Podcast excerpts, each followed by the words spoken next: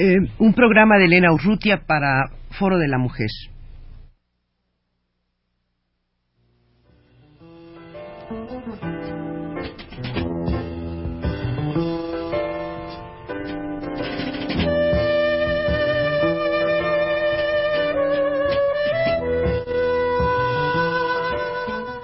Foro de la Mujer.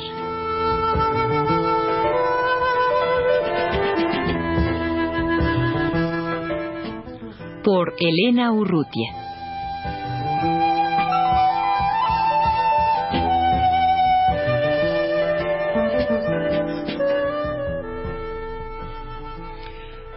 Jean Franco, conocida desde hace muchos años por los medios intelectuales en México, está ahora de visita en la Ciudad de México y actualmente Jean Franco es profesora en la Universidad de Columbia y recientemente ha sido nombrada directora del Centro de Estudios Iberoamericanos y Latinoamericanos en esa universidad.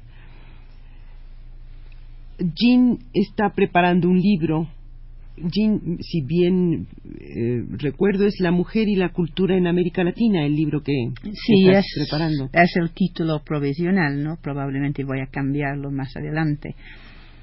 ¿Y cómo, cómo, cómo se ve a esta mujer inserta en esta cultura en América Latina desde, pues desde el, la metrópoli, desde los Estados Unidos, en, que, en que tú la analizas en el marco de todas las tendencias actuales del feminismo? Mm. Bueno, por, por supuesto es un proyecto imposible porque abarca tantos países y tantas, tantos niveles de desarrollo y todo, ¿no? Desde México en que realmente hay, existe un movimiento feminista hasta países, por ejemplo, como Paraguay, donde yo creo que no se podía hablar de tal cosa. Pero lo que más me ha interesado, y yo creo que es un problema que no se ha resuelto nunca, es el tipo de problema que planteó la actuación de Domitila en el Año Internacional de la Mujer, cuando ella se puso a hablar en, en el tribunal ¿no? de la situación de la familia, no de la mujer solo, pero la familia pobre y de la opresión en Bolivia, y cuando las, eh, algunas feministas norteamericanas la trataron de callar.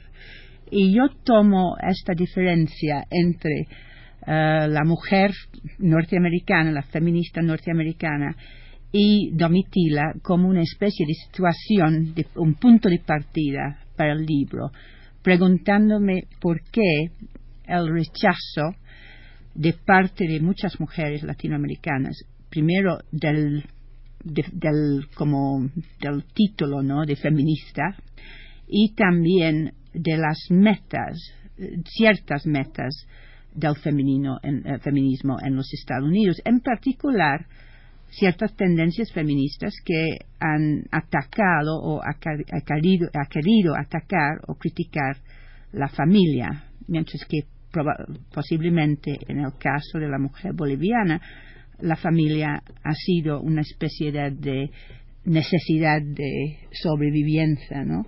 Entonces ese es el problema, el punto de partida, porque yo creo que en casi todos los congresos, en casi todas las reuniones en que yo he asistido últimamente, se ha planteado esta diferencia. En, los Estados Unidos se plantea, por ejemplo, típicamente entre eh, las mujeres eh, de la universidad eh, que se han desarrollado una crítica muy sofisticada y luego las mujeres de las minorías las mujeres hispanas que siempre discrepan con esta tendencia de universalizar una experiencia que ha sido la experiencia de la mujer de la clase media, ¿verdad? Y curiosamente, Jean, tú hablabas eh, de 1975 cuando eh, la Conferencia Internacional de mm. la Mujer aquí en México y la participación tan pues tan lúcida mm. de y tan tan cercana y tan cálida de, Domitila, pero resulta que es una una situación que se repite en, en 80 se repitió en Copenhague y ahora en en 70 y, en 85 en Nairobi seguramente volverá a aflorar eh, ¿tú, ¿tú, ves que en estos 10 años hay algo que, que se haya, bueno, en estos que van a ser 10 años, mm. ¿Tú, ¿tú adviertes que haya habido algún cambio respecto a esta situación o que siguen los mismos problemas aflorando? Yo creo que siguen los mismos problemas. Yo creo que es un problema que, que trata, que, que tiene su fundamento en la relación del, del primer mundo, ¿no? digamos, el mundo industrializado, el mundo dominante y, los países eh, periféricos, ¿no? Es porque la misma cosa se produce, yo creo, en general eh, en cuanto a todos los problemas de América Latina, por ejemplo, en relación que, por ejemplo, eh, las teorías de ciencias políticas, las teorías sociológicas eh, que emergen en, en, nuestros países, como en los Estados Unidos, em, no realmente nunca, nunca ven con buenos ojos o no, no ven correctamente, desde mi punto de vista, esta presencia de otro mundo, ¿no? El mundo periférico. Y yo creo que eh, yo creo que estas teorías nuevas que tomen en cuenta eh, la situación del mundo periférico tienen que ver, que tienen obviamente de venir de allá, de acá, de México, de, del Brasil, de Chile, de Argentina, porque yo creo que es una cosa, hay una especie de ceguera, ¿no?, en cuanto a estos problemas. Ahora, resulta que en Estados Unidos ese mundo periférico lo tienen en casa. lo tienen en casa, pero sin embargo lo tienen. Yo estuve en, dos conferencias este año eh, y en, en las dos conferencias se produjo esta discrepancia, ¿no? Que separan unas mujeres, dicen, esta es nuestra teoría, nuestra metodología, ah, y luego uh, separa también una mujer negra o hispana y dice, pero no toma en cuenta nuestra situación. Y es una situación que se repite, que se repite. Y normalmente la situación de la mujer eh, universitaria, académica, blanca, es una situación defensiva. En ese caso, eh, tiende a ver a la mujer negra o a la mujer hispana como una persona demasiado tradicional que no ha entendido realmente los propósitos del feminismo, etcétera, ¿no? Ah, cuando no es así, es otro enfoque, es otro enfoque del, enfoque del problema de la mujer.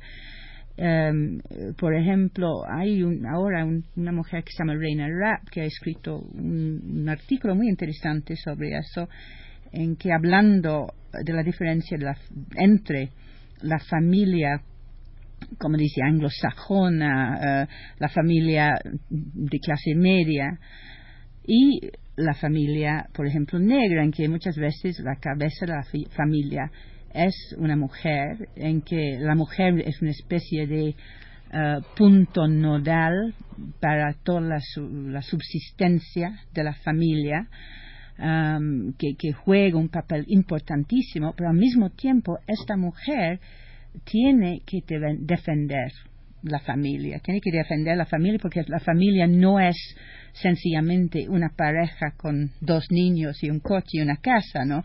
La familia para ellos, claro, un perro. La familia es, es una red de relaciones que, le, que permite sobrevivir en circunstancias muchas veces horribles, trágicas, violentas, pero que, que les permiten sobrevivir.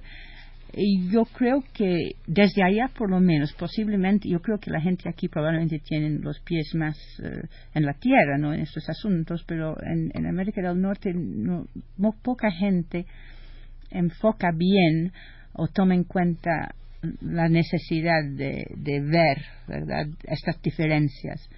Jean, en, eh, hablabas eh, de las tendencias actuales del feminismo, además de este enfoque distinto, digamos, de la familia.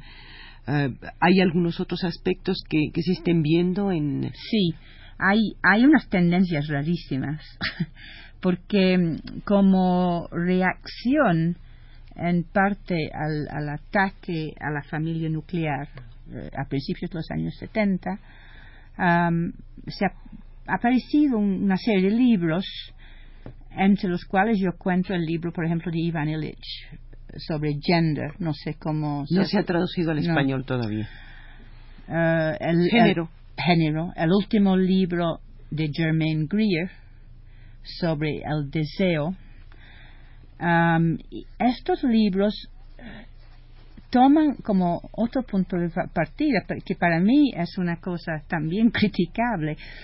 en vez de atacar la familia nuclear, lo que ellos hacen es, yo creo, romantizar o uh, idealizar. la familia de tercer mundo. Entonces todo, todo lo occidental es nefasto, el control de natalicio, um, el control demográfico, etcétera, lo ven como una especie de gran conspiración.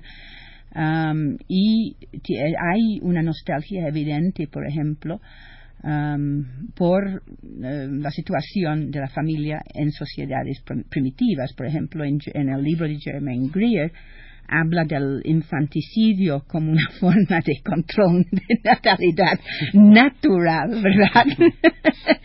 a diferencia de, otro tipo de control. Entonces yo creo que es una reacción al polo extremo. Ahora, en medio de eso, ahora hay dos o tres personas hay una mujer que se llama Nancy Hartsock que tiene un libro que se llama Money, Sex and Power, Dinero, Sexo y Poder, que naturalmente son tres cosas muy esenciales, ¿no? y ella eh, habla mucho más de cómo se puede desarrollar eh, desde la, posición tradicional de la mujer, de, madre, la, tendencia de cuidar a los niños, las cualidades que emergen de la situación de la madre, cómo se puede basar lo que ella llama una política de eros positivo, en que es totalmente diferente del eros negativo, que ella ve como la tendencia histórica desde los griegos en, adelante, ah, en que siempre se, han insistido, por ejemplo, en, en las confrontaciones agónicas, en las rivalidades, etc. Ella ve eso como una tendencia que ha salido fundamentalmente de la experiencia masculina y que hay otra cosa, otro tipo de sociedad. Una vez más la confrontación de Eros, y Un poco, un poco eso, sí. Yo no, eh, yo creo que yo tengo dudas también sobre su punto de vista, pero por, lo menos es un esfuerzo para ah, ver a la familia, no solamente y a la mujer dentro de la familia y a los niños, no solamente como funciones del Estado o en, como portadores de ideologías reaccionarias, digamos, en el caso de las mujeres, sino también de encontrar eh, una nueva política, ¿verdad?, basada sobre experiencias de las mujeres. Ahora, yo estoy naturalmente resumiendo tendencias eh, y examinando tendencias en ese momento. Jean, ah. ¿cuándo saldrá tu, tu libro? Posiblemente el año entrante, ¿no? Espero. Sí, quería decir también que el libro, voy a dedicar el libro a la memoria de Alaide Fopa, que era una amiga mía desde el año 1953.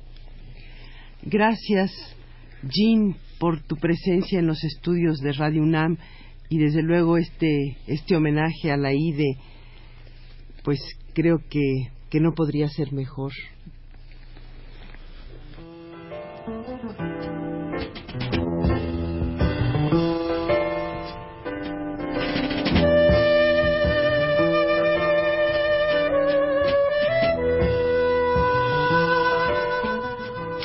De la Mujer.